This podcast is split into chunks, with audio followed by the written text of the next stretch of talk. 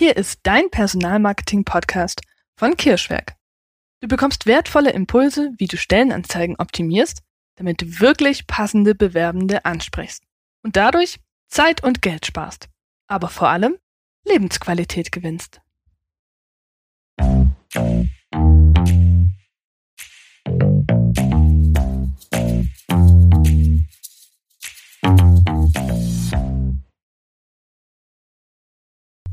Herzlich willkommen zu sechs Fragen, die du dir stellen solltest, bevor du eine Stellenanzeige schreibst, Teil 2. Dein Kurzleitfaden für Unternehmer und Personaler. In der heutigen Folge unseres Podcasts erfährst du die letzten drei von sechs Fragen, die dir helfen, dich in deine Kandidaten hineinzuversetzen und eine wirklich attraktive Stellenanzeige zu schreiben. Auch heute eine kurze Einleitung. In der letzten Podcast-Folge haben wir uns angeschaut, welche drei Fragen du dir stellen solltest, um deinen Job und dein Unternehmen wirklich attraktiv für Kandidaten darzustellen. Und wir haben erfahren, warum es wichtig ist, eine klare Vorstellung vom idealen Kandidaten zu haben und wie dir deine Mitarbeitervorteile helfen, dieses genaue Bild zu entwickeln. Aber damit nicht genug. Im zweiten Teil sehen wir uns heute drei weitere wichtige Fragen an. Diesmal geht es darum, wie du den Job möglichst einfach darstellst, wie sich Kandidaten idealerweise bei dir bewerben und wo du die Anzeige schalten solltest. Auch hier wird es wieder extrem wichtig, sich in die Lage des Wunschkandidaten zu versetzen. Denn nur so schreibst du eine wirklich spannende Stellenanzeige und sparst dir einen Haufen Kosten für eher unnötige Kanäle. Steigen wir also direkt mit dem nächsten Thema ein. Frage 4. Wie kann ich den Job möglichst einfach darstellen? Tatsächlich haben viele Unternehmen noch nicht verstanden, dass das wichtig ist. Warum? Tja, schau dir mal die Stellenanzeigen an. In den allermeisten Fällen wird eine eierlegende Wollmilchsau gesucht. Und das schreckt natürlich ab. Ein Beispiel, da wird eine Masseurin gesucht, die natürlich richtig gut massieren kann und auch eine Physiotherapieausbildung mitbringt, die aber zusätzlich auch Verkaufsfähigkeiten haben soll, den Kundensupport machen darf und, ah ja, Rechnungen schreiben sollte sie auch noch. Und am besten darf sie gleich den ganzen Laden schmeißen, wenn der Chef oder die Chefin mal nicht da ist. Ganz ehrlich, wer will sich denn darauf bewerben? Jemand, der Masseur ist, will massieren der will nicht auch noch Wellnessprodukte verkaufen oder Rechnungen schreiben. In der Regel. Und jetzt rate mal. Wann bewirbt sich jemand? Wenn er sagt, okay, zumindest 50 Prozent davon kann ich. Oder erst, wenn er gefühlt 90 Prozent von dem kann, was da gefordert ist. Ich sag's dir, nach unserer Erfahrung, und es gibt auch Studien dazu, sind die meisten Menschen schon nicht mehr dabei, wenn sie 30 Prozent der Anforderungen nicht erfüllen können. Und Je nachdem, wie lang die Anforderungsliste ist, kann dieses Maß schnell erreicht sein. Warum also die Messlatte so hoch hängen und riskieren, Kandidaten abzuschrecken, die eigentlich super für die Kernaufgabe dieses Jobs geeignet wären? Also, ganz wichtig, überlege dir, wie kannst du den Job möglichst einfach darstellen? Nimm in die Aufgabenbeschreibung dann nur die Punkte auf, die absolut notwendig sind für diesen Job. Komm weg von dem Denken, das möchte ich auch noch haben und das möchte ich auch noch haben oder es wäre ja ganz schön, wenn du das oder jenes auch noch mitbringst, denn manchmal ist der Kollege im Urlaub und dann kannst du das ja übernehmen und so weiter. Nope. Schreib nur das rein, was wirklich gemacht werden muss und alles andere kann auch noch später im Bewerbungsgespräch geklärt werden. Und hier noch ein Tipp trenne im Anforderungsprofil an den Kandidaten zwischen den Muss-Kriterien und den Kann-Kriterien. Das heißt, schreibe einerseits die Sachen rein, die die Person als Voraussetzung unbedingt mitbringen muss, und dann schreibe einen zweiten Punkt, wo du sagst, das wäre schön, wenn du das vielleicht auch noch mitbringen würdest. Zum Beispiel eine Fremdsprache zu sprechen oder eine bestimmte Programmiersprache zu beherrschen oder sich gut mit Hardware auszukennen und so weiter. Auch zu diesem Thema haben wir übrigens einen eigenen Blogbeitrag und natürlich ist das auch in unserem Online-Kurs ein wichtiger Aspekt. Beide Links wie immer in den Show Notes zu finden. Und hier noch ein wichtiger Aspekt, der zur Vereinfachung beiträgt. Überlege dir, ob die Person unbedingt in Vollzeit arbeiten muss oder ob es auch in Teilzeit gehen könnte. Und ob der Job unbedingt vor Ort gemacht werden muss oder ob auch zwei Tage Homeoffice dabei sein dürfen. Je mehr du an dieser Stelle anbietest, desto mehr Menschen sprichst du auch an. Oder die Frage nach der Erfahrung. Braucht der Kandidat unbedingt eine Ausbildung für den Job? Oder kann man zum Beispiel Software auch dann entwickeln, wenn man, wenn man zwar die Fähigkeit, aber noch keine ausschlägige aber noch keine einschlägige Ausbildung dazu hat. Vielleicht kann der oder die Kandidatin auch eine Aus- oder Weiterbildung in deinem Unternehmen nachholen? Schau dir als Arbeitgeber also genau an, auf was es wirklich ankommt, was wirklich notwendig ist für den Job und auf was man auch verzichten könnte. Und dann nimm diese Punkte in die Stellenanzeige mit auf. Sei offen und signalisiere den Menschen, dass du genau sie in deinem Unternehmen haben möchtest. Die nächste spannende Frage lautet, was für Informationen benötige ich eigentlich in einer Bewerbung? Führen wir uns mal eine Sache vor Augen. Die meisten Menschen in Deutschland sind in einer Anstellung und suchen aktuell keinen neuen Job.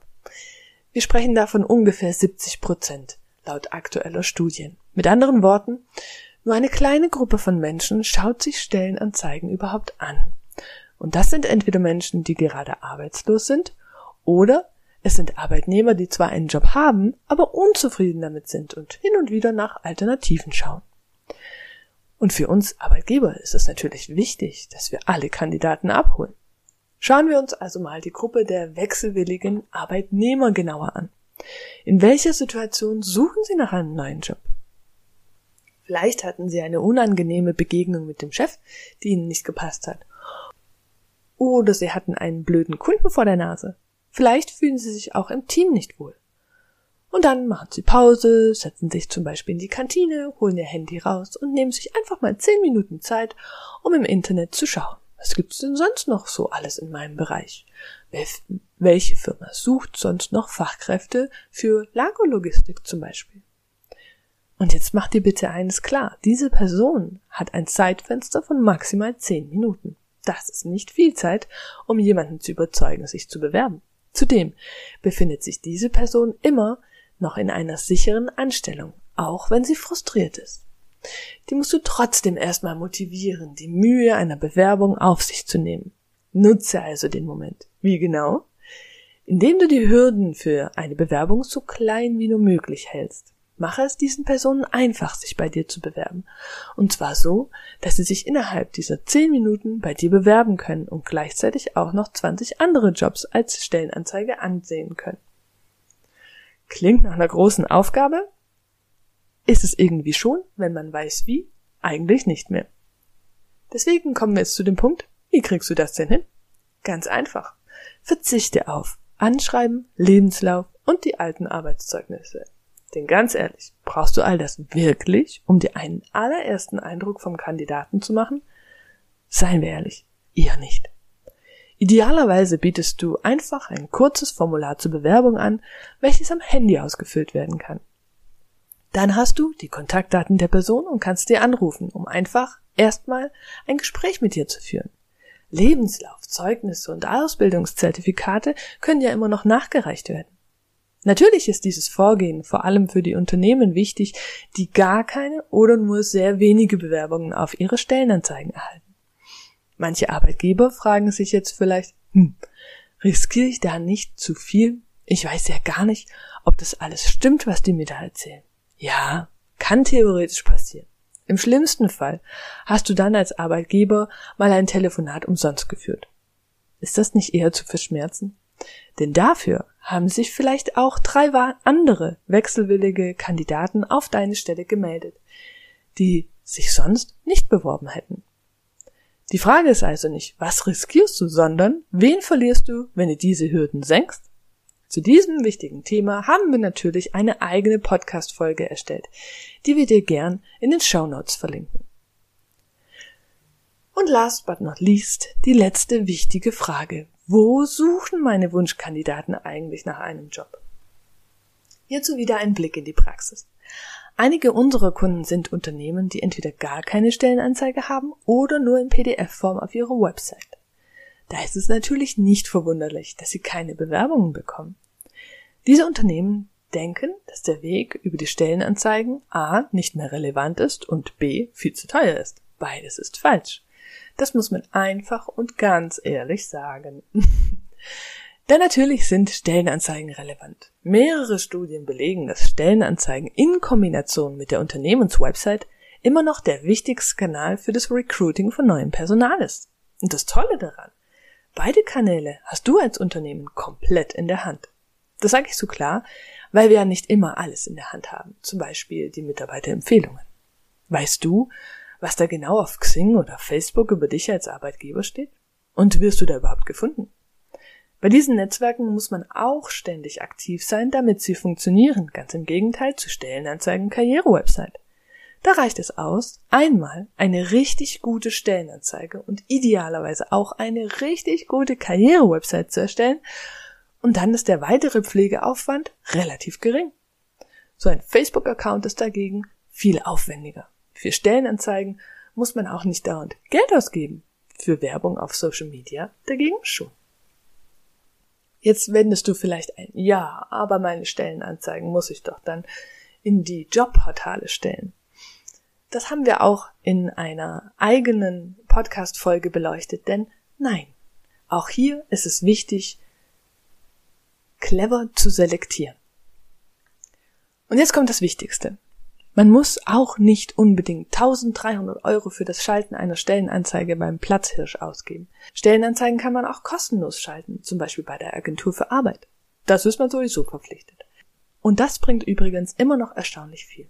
Auch auf den großen, richtig gängigen Stellenbörsen kann man kostenlose Stellenanzeigen schalten. Genauso wie auch auf Google for Jobs. Das ist übrigens ein Kanal, der immer wichtiger wird. Daher unser Kirschweg-Tipp. Nimm dir eine Stellenanzeige, mach sie richtig gut und überlege dir, wo kannst du diese auch für wenig Geld platzieren? Und wo suchen meine Wunschkandidaten? Sind sie auf die gängigen Jobbörsen überhaupt unterwegs? Oder gucken sie bei Google? Oder gehören sie zu den wenigen Menschen, die immer noch in der Zeitung nach Jobs schauen? Das darfst du dir ganz genau überlegen. Und dann klug entscheiden, welche Kanäle du wählst. Mehr ist nicht immer besser. In der Regel nur teurer. Für, für bestimmte Branchen und Berufe gibt es auch spezialisierte Jobbörsen, die sehr beliebt sind. Zum Beispiel im IT-Bereich, im Gesundheitswesen oder auch für den Bereich Bio und Nachhaltigkeit. Und diese sind teilweise noch nach Bundesländern unterteilt. Ein Beispiel. Die, ein, die einzelnen Landes Ärztekammern haben oft eigene Stellenbörsen, die ganz speziell für Zahnärzte und zahnmedizinische Fachangestellte relevant und sehr beliebt sind.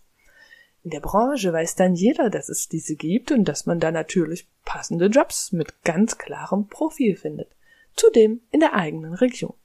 Die Wahrscheinlichkeit, dort fündig zu werden, ist also relativ hoch. Das Gute ist, die Stellenbörsen der Landesärztekammern sind oftmals gar nicht teuer.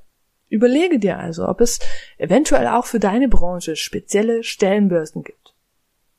Unser Tipp lautet daher, bespiele die gängigen Jobbörsen, Google for Jobs und eventuell noch Spezialjobbörsen deiner Branche mit deiner Stellenanzeige. Das reicht und kostet nicht die Welt. Platziere deine Stellenanzeige außerdem gut auf deiner Unternehmenswebsite, am besten in einem eigenen Karrierebereich. Auch zu diesem Thema findest du einen eigenen Blogbeitrag in den Show Notes verlinkt. Tja, und das war's auch schon mit der Doppelfolge zum Thema sechs Fragen, mit denen du eine wirklich überzeugende Stellenanzeige schreiben kannst. Ich hoffe, diese Fragen konnten dir helfen, um eine klare Vorstellung vom idealen Kandidaten zu bekommen, die Stellenanzeige so zu schreiben, dass Job und Unternehmen attraktiv für diese sind und das Ganze auf den richtigen Kanälen zu schalten, so einladend und hürdenfrei wie möglich. Und hier noch einmal die wichtigsten Learnings dieser Folge für dich zusammengefasst. Stelle den Job möglichst einfach dar, beschränke dich auf die wichtigsten Kernaufgaben, unterscheide Muss- und Kann-Kriterien und sei möglichst flexibel im Punkto Arbeitsort, Arbeitsumfang und Jobvoraussetzungen. Halte die Bewerbungshürden so klein wie möglich, um wechselwillige Jobsuchende zu motivieren, statt abzuschrecken. Schalte die Stellenanzeige nur auf gängigen Stellen an Stellenbörsen, Google for Jobs, der eigenen Karrierewebsite sowie gegebenenfalls spezialisierte Jobbörsen deiner Branche. Und zwar kostenfrei und kostengünstig. Wow, schon wieder eine Folge fertig angehört. Danke!